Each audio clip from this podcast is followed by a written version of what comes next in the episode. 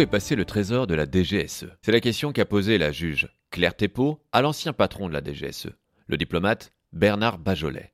Sans accuser personne, il nous a semblé intéressant de parler de cette affaire toujours en cours. On pourra en rire, mais cette affaire permet aussi de lever le voile sur des pratiques le plus souvent intraçables. Enfin ça, c'est quand tout se passe bien. Imagine un grand aéroport européen. Un homme d'affaires, accompagné de son amie avocate, est arrêté juste avant de prendre son avion. Conduit dans une salle, deux hommes des services secrets le menacent avant de le laisser partir. Attends, bah, tu fais dans le roman d'espionnage aujourd'hui? Ça pourrait. Mais non, ce n'est pas de la fiction.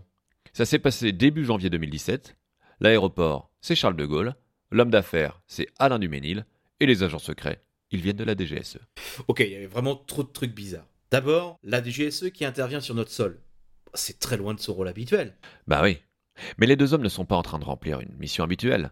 Ils sont venus questionner Monsieur Duménil. Et ils voulaient savoir quoi? Oh, trois fois rien. Juste savoir où étaient passés les 23 millions que la DGSE lui avait confiés quelques années plus tôt. Mais venait d'où cet argent? Directement du trésor de la DGSE. Ah oui, c'est c'est l'argent de la famille. Comment ça? C'est pas des fonds secrets? Eh ben, pas au sens où tu l'entends. Pour trouver l'origine de cet argent, il faut remonter à 1918. La France reçoit d'énormes compensations financières de l'Allemagne. Une part de cet argent va au deuxième bureau, l'équivalent de la DGSE à l'époque. Après la Seconde Guerre mondiale, le BCRA, le Bureau central de renseignement et d'action, qui était le service de renseignement de la France libre, renforce le dispositif en y ajoutant un énorme patrimoine. Et l'objectif, il est simple. En cas de nouvelle guerre mondiale, ce capital secret, il n'est pas destiné à financer des opérations clandestines, il doit être préservé et, si possible, fructifié. Et euh, visiblement ça marche. Ce patrimoine qui est géré par la DGSE prospère. Oui, et même si le détail des actifs est secret, on peut facilement imaginer que cet argent avait été investi dans des placements à l'ancienne, modérément rentables, mais peut-être sûrs. C'est avant 1997. Parce que cette année-là, alors que cet argent fructifie gentiment, il est décidé d'investir dans le luxe via une société appelée EK Finance. Mais ils font quoi? Bon, un peu de tout, vêtements, lunettes, bijoux, cosmétiques. On est loin d'LVMH, mais il y a quelques jolies marques dans le portefeuille. Et la DGSE investit combien? Autour de 10 millions. Bon, Tout va pour le mieux alors. Eh bien, pas vraiment. La société est gérée de façon, disons, euh, douteuse. Et bientôt, François Barthes, l'homme à la tête de EKF, doit aller demander de l'argent aux banques pour réinjecter du cash dans sa société. Seulement, problème, dans son actionnariat, il y a trois sociétés, minoritaires, mais très présentes. HV International, Financière Médicis et une structure luxembourgeoise appelée Portugal-Luxembourg. Oh, mais ça, c'est des entreprises qui camouflent la DGSE. Mais ça, Barthes ne le sait pas. Et quand la banque lui demande d'où vient cet argent injecté par ces sociétés, il ne sait pas quoi répondre. Alors? Au début, on fait comme si de rien n'était. Mais après 4 ans et une situation un peu redressée, l'entreprise perd encore 2,5 millions d'euros par an. Et on finit par demander à ces entreprises de remettre au pot. Barthes est mis au courant de qui se trouve derrière ces entreprises, et pour mettre fin à cette situation vraiment intenable, l'État missionne Alain Juillet. Alain Juillet, c'est c'est le fils d'un préfet, mais surtout c'est le neveu de Pierre Juillet, l'éminence grise de Georges Pompidou, avec Marie-France Garot. Et le moins qu'on puisse dire, c'est qu'il connaît bien la DGSE, puisqu'il a fait partie du service action avant de reprendre des études, et qu'il sera même un temps directeur du renseignement. Juillet déjeune avec Barthes dans un restaurant UP de la capitale. D'abord, il lui annonce qu'une nouvelle société, Sozanne, a été montée de toutes pièces pour absorber les trois véhicules financiers de la DGSE. HV International, Financière Médicis et Et Portugal, Portugal-Luxembourg, tout à fait. Mais surtout, Juillet annonce à Barthes que la DGSE se retire d'EKF, prétextant que la petite culotte de luxe, c'est pas dans la culture de la boîte. Affaire réglée alors? Bah pas vraiment, tu t'en doutes. Un petit peu. Alors qu'est-ce qui se passe? Eh bien en 2002, cette affaire tombe entre les mains du général Philippe Rondeau, celui des carnets. À l'époque, c'est le conseiller pour le renseignement de la ministre de la Défense, Michel Alliot-Marie. Exactement. Autant te dire qu'il est influent. Et la façon dont a été réglée l'affaire EKF ne lui plaît pas trop. Ah bon, mais il est contre ses fonds? Non, il est même plutôt pour. Mais il estime que la DGSE fait un mauvais usage de son trésor de guerre, et que ces fonds ne devraient pas servir, je cite, à entretenir les danseuses de quelques correspondants affairistes mal contrôlés par la DGSE. Alors? Alors la DGSE est chargée de récupérer l'argent perdu. Et il faut faire vite, parce que le service perd chaque mois de l'argent. La DGSE se tourne à nouveau vers Alain Juillet, qui interroge ses relations dans le milieu des affaires. Une banque va alors lui conseiller Alain Duménil. Euh, c'est un personnage assez ambivalent. Il hérite de son père d'une société qui transforme en banque et rapidement il va multiplier la valeur de l'entreprise paternelle par 50. Il est présenté comme un aventurier de la bourse qui n'hésite pas à faire des coups audacieux. Au début des années 90, il se lance dans l'immobilier qui est en crise et il achète des bureaux et des immeubles pour presque rien. Il va aussi se lancer dans le luxe avec plus ou moins de succès avant de s'intéresser à l'aéronautique. Un vrai touche à tout. Oui, il a même un prix littéraire à son nom grâce à ses activités de mécénat et au rachat des éditions de Lerne. Tout ça, c'est pas mal. Pourquoi il est ambivalent? Parce qu'il a une grosse pardon. On lui reproche pas mal de choses, allant du délit d'initié à des infractions fiscales en Suisse et en France. Mais c'est surtout pour des affaires de banqueroute frauduleuse qu'il va passer du temps dans les tribunaux. Sauf qu'à l'époque, sa réputation n'est pas encore entachée par ses affaires. Et celui qui fait partie des 500 premières fortunes de France rassure. La DGSE tente un audit assez poussé, mais il y a urgence. Barthes, le patron de KF, est sans le sou. Donc on passe un accord. Et Duménil, il sait avec qui il fait affaire? Non. Il affirme qu'il ne savait pas à ce moment-là que c'était l'argent de la DGSE et qu'il a juste flairé la bonne affaire.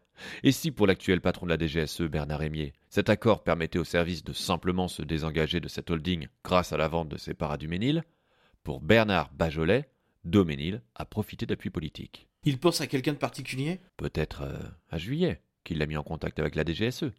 Mais il ne donne pas de nom. Et puis à l'époque du Ménil, il a un peu de poids politiquement. Il a un passeport diplomatique malgache. Ah bon? Il est attaché culturel pour la République de Madagascar en Suisse. Mais il a aussi des solides accointances au sommet de l'État, ce qui lui permet de décrocher quelques décorations prestigieuses comme euh, l'Ordre du Mérite ou l'Ordre des Arts et des Lettres. Du coup, ils se mettent d'accord. Oui, en novembre 2002. Duménil rachète la totalité des actifs de Sozanne au sein de KF en échange d'actions Francesco Smalto Holding, devenu Alliance Designer entre-temps. Ça, c'est la holding de luxe de Duménil. Exactement. La DGSE reçoit 14,86% du capital de FSH, ce qui fait à peu près 10,8 millions d'euros. L'introduction en bourse prévue un peu plus tard doit permettre à la DGSE de valoriser ses parts. Sauf que... Sauf que Duménil, entre-temps, il a déposé le bilan de toutes ses sociétés, en les ayant débarrassés de leurs actifs. Oh là, alors là, faut, faut que tu m'expliques. Alors, le 7 août 2003, Alain Duménil lance une augmentation de capital de FSH avant de céder une grande partie des actifs de la holding. Et il fait ça sans prévenir personne, bien sûr. Mais il ne s'arrête pas là, puisqu'il fait placer en liquidation judiciaire les entreprises qu'il avait créées avec la DGSE. La DGSE possède à présent 21% d'une structure qui ne vaut plus rien. 21% de zéro, ça fait zéro. Et les 23 millions ont disparu. Et c'est pris comment à la DGSE Mal, évidemment. Mais on contre-attaque rapidement, en portant plainte d'abord. Mais l'information judiciaire ne s'ouvre qu'en 2014. En 2016, Duménil est mis en examen pour banqueroute par détournement d'actifs, ce qu'on lui reproche, avoir transféré l'intégralité des parts de Smalto Holding à l'abri d'Alliance Designer, la société en commun avec la DGSE. Bah, il a l'air coincé là. Ouais.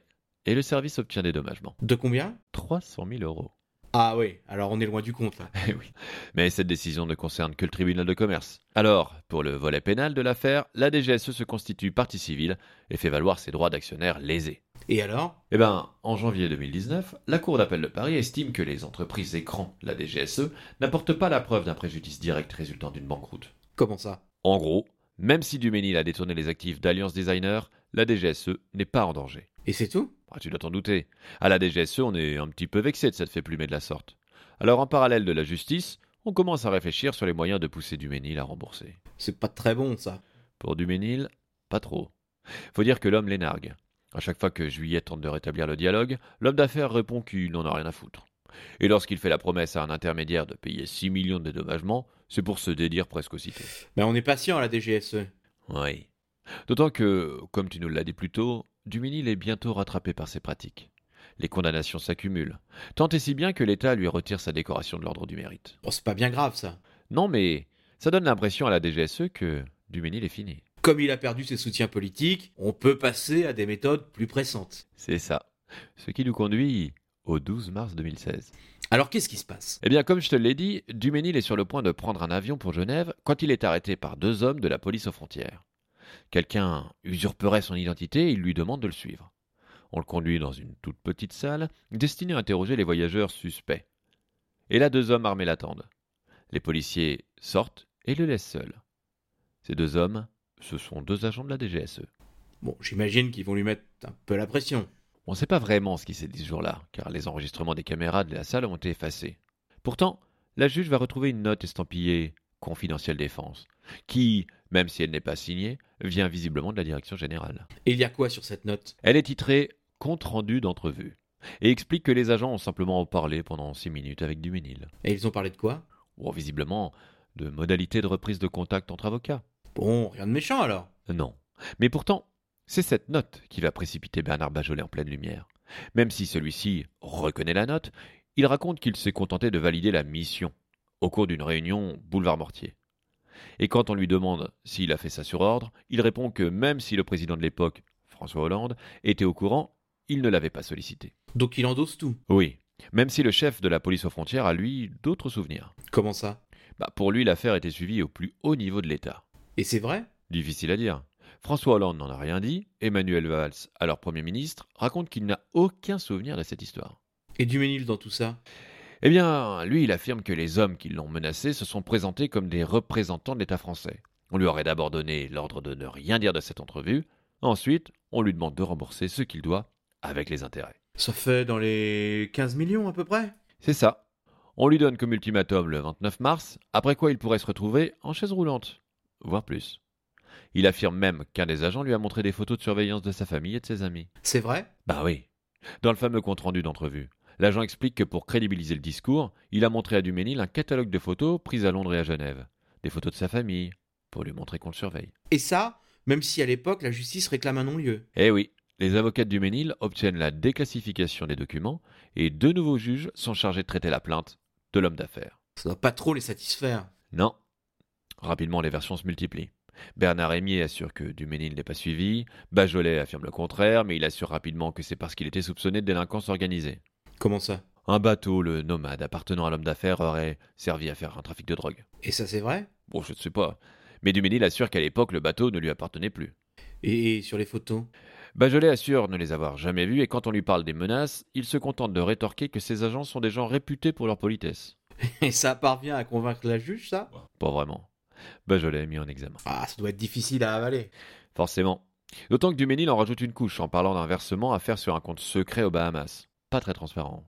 Alors, fin de l'histoire? Pas encore.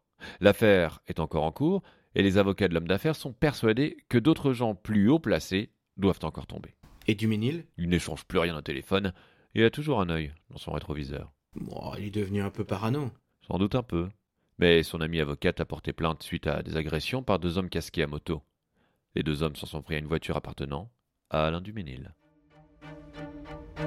Retrouvez toutes les références en description ou sur Instagram sur le compte Podcast Lix. Pour soutenir Lix, rendez-vous sur kofi.com ko-fi slash Podcast.